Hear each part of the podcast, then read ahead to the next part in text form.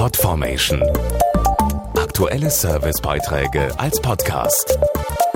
Regelmäßige Infos und Tipps aus den Bereichen Lifestyle und Buntes. Babys sind etwas Wunderbares und es bereitet viel Freude, sie aufwachsen zu sehen. Da aber viele Eltern berufstätig sind, sind Betreuungsangebote gerade für die ganz Kleinen wichtig. Natürlich ist es keine leichte Entscheidung, das eigene Kind jemandem anzuvertrauen. Tagesmutter, Kita oder Babysitter-Service. Woran Sie eine gute Betreuung erkennen, hören Sie jetzt. Schauen Sie sich die Betreuung auf jeden Fall vorher an, bevor Sie sich entscheiden und hören Sie dann ruhig auf Ihr Bauchgefühl. Eine gute Kindertagesstätte zeichnet sich vor allem durch die Erzieherinnen aus. Paul Philipp Hanske von Nido, dem Magazin für moderne Eltern. Erstmal brauchen Erzieherinnen Soft Skills wie Sensibilität, Geduld oder Feinfühligkeit. Sie brauchen aber auch Fachwissen. Bietet die Kita entsprechende Weiterbildungsangebote? Eine andere wichtige Frage, hat die Kita ein schriftliches Konzept?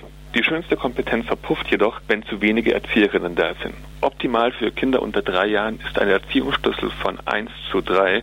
Das heißt, dass auf eine Erzieherin drei Kinder kommen. Ein Schlüssel von 1 zu 4 ist aber auch noch okay. Beim ersten Besuch einer Tagesmutter sollten Sie sich genau angucken, wie sie mit den Kindern umgeht. Kann man der Tagesmutter kritische Fragen stellen und hört sie dann noch zu?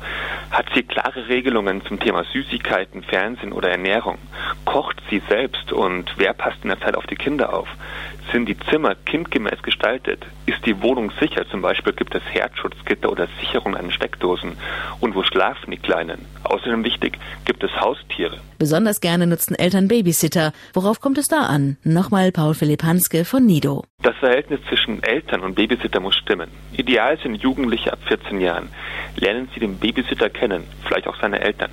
Das Kennenlernen zwischen Kind und Sitter wird umso leichter, wenn man kleine Sachen erlaubt, die sonst tabu sind. Ein wenig Fernsehen oder Kekse essen. Dann sind die Kinder entspannt, weil es eine Ausnahme ist. Und als Folge die Eltern auch.